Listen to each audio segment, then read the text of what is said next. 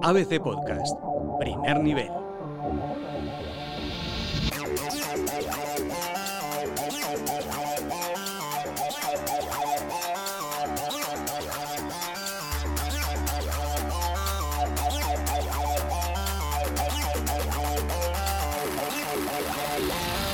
¿Qué tal? Bienvenidos a ABC Primer Nivel, el podcast de videojuegos que te trae siempre las mejores novedades del mundo del gaming. Pero ahora, como estamos confinados, pues bueno, les vamos a traer un programa especial. Ya saben que las distribuidoras, las productoras están un poquito paradas, pero tenemos una idea en ABC Primer Nivel. A través de nuestros expertos José Manuel Sánchez Dace y Rodrigo Alonso, les vamos a presentar algunos grandes videojuegos, no solo actuales, sino de hace algunos años que quizás se les pasaron por alto, que no les dedicaron las horas suficientes o que simplemente no los conocían. Así que esto es ABC primer nivel y comenzamos con un top 10 de videojuegos para el confinamiento.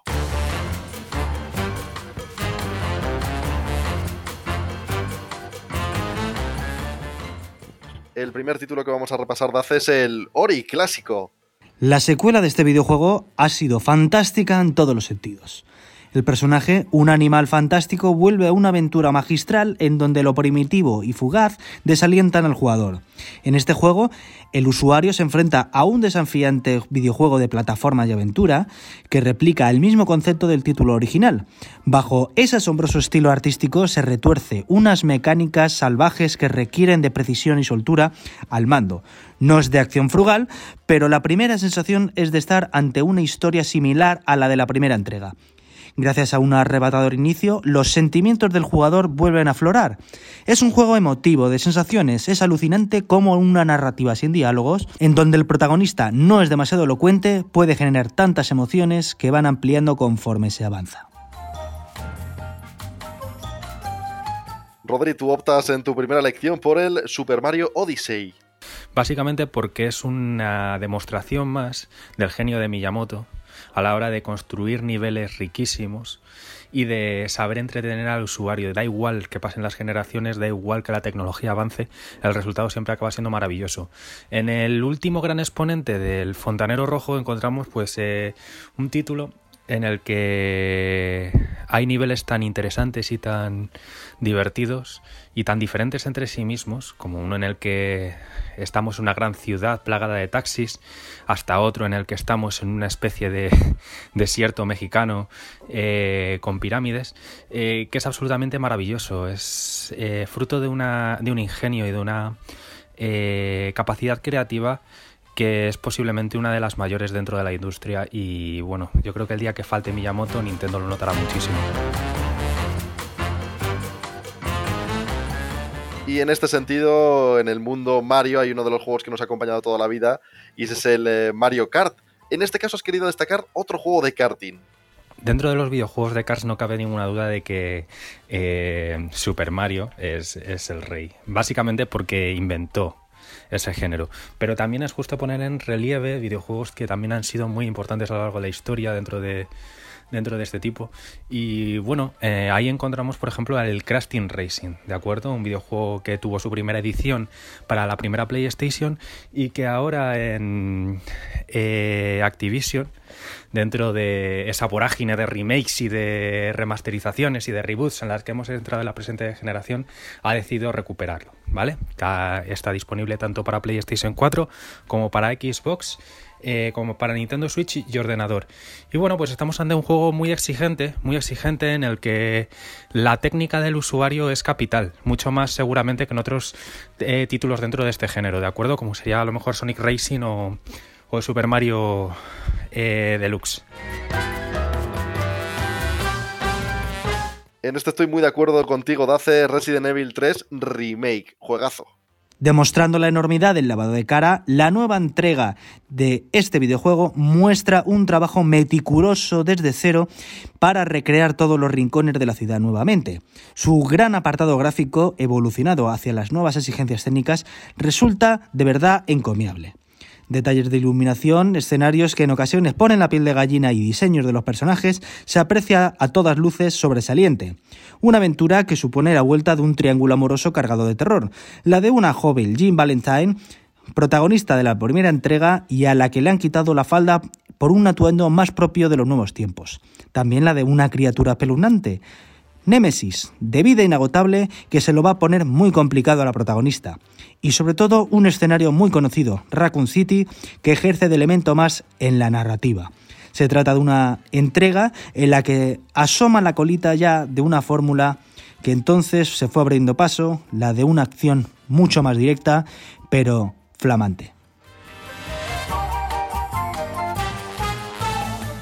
En tu lista, Rodri, también has querido incluir una de las sagas que nos ha acompañado durante muchísimos años, y en este caso un título, Assassin's Creed Origins.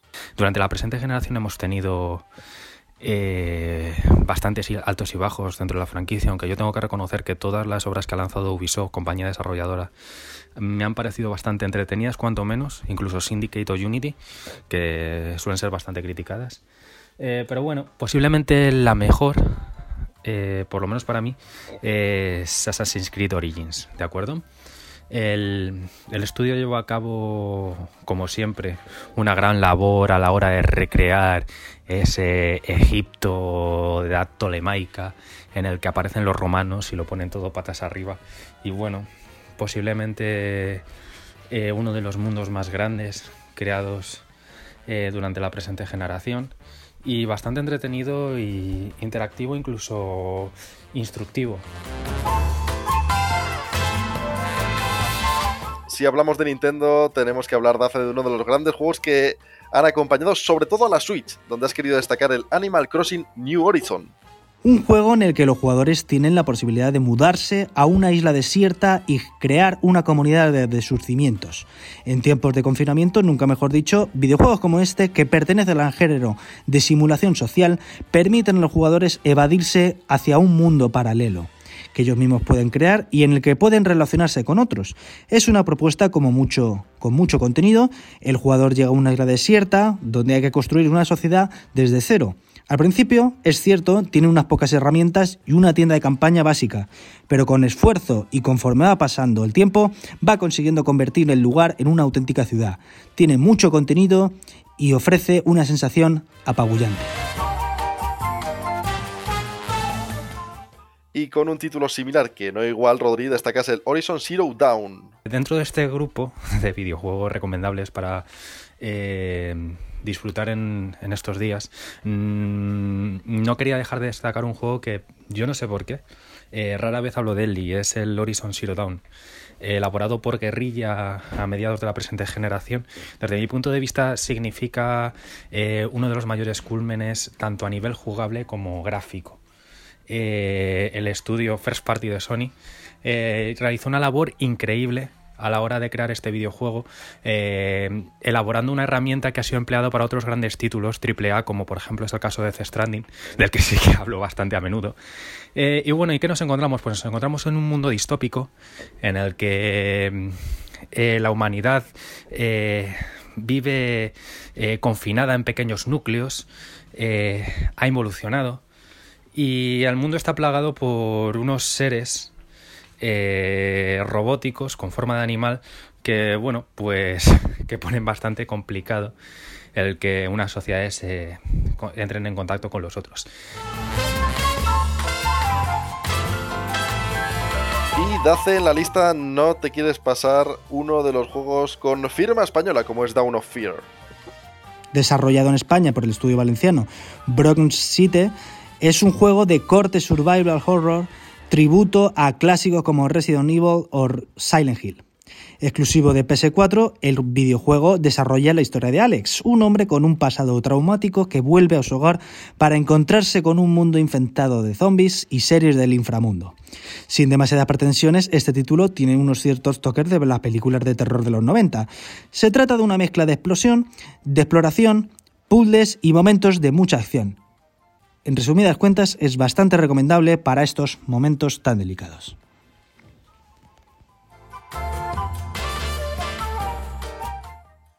En tu búsqueda de lo clásico, Rodri, me apuntas uno de los grandes juegos o conjunto de juegos, como es el Rare Replay. Bueno, si, si, he destacado un juego tanto de Nintendo como de Sony, también tengo que detenerme un momento en, en lo que ha ofrecido Microsoft durante la actual generación.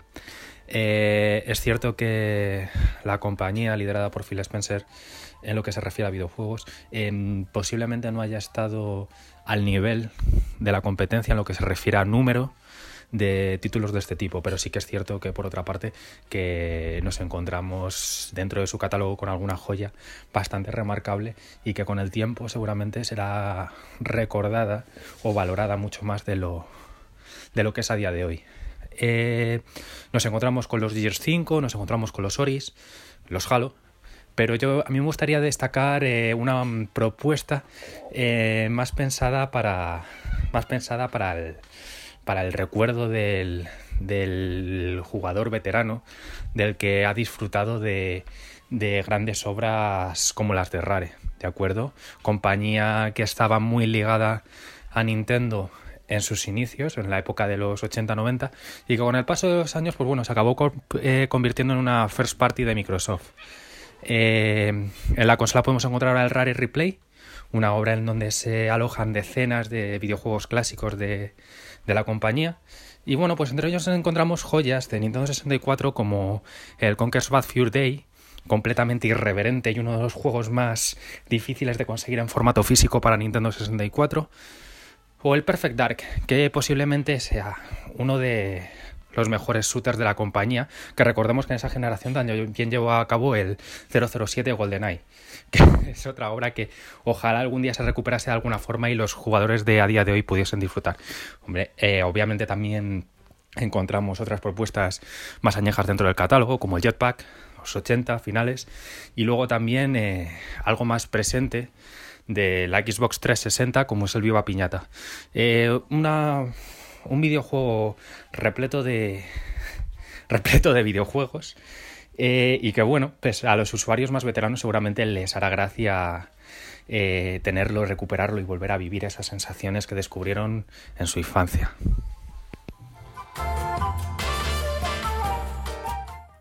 Y para cerrar este top 10 de juegos para el confinamiento, Dacet has querido quedar también con uno de los grandes clásicos de las videoconsolas españolas como es el Call of Duty Warzone el fenómeno mundial Fortnite y su exitoso modo de juego online para 100 jugadores que pelean por ser el último superviviente ha cambiado las reglas del juego de la industria del ocio electrónico. Es el espejo en el que mirar por toda la industria y muchos competidores han querido abrazar este género Battle Royale en alguna de sus propuestas. La emblemática serie bélica Call of Duty ha apostado fuerte por esta idea en los últimos años y se ha sacado de la manga un título de descarga gratuita pero con micropagos. Está disponible para las principales plataformas, bautizado como Warzone. El título soporta hasta 150 combatientes ubicados en la ciudad ficticia de Verdansk que deben enfrentarse entre todos en frenéticos combates.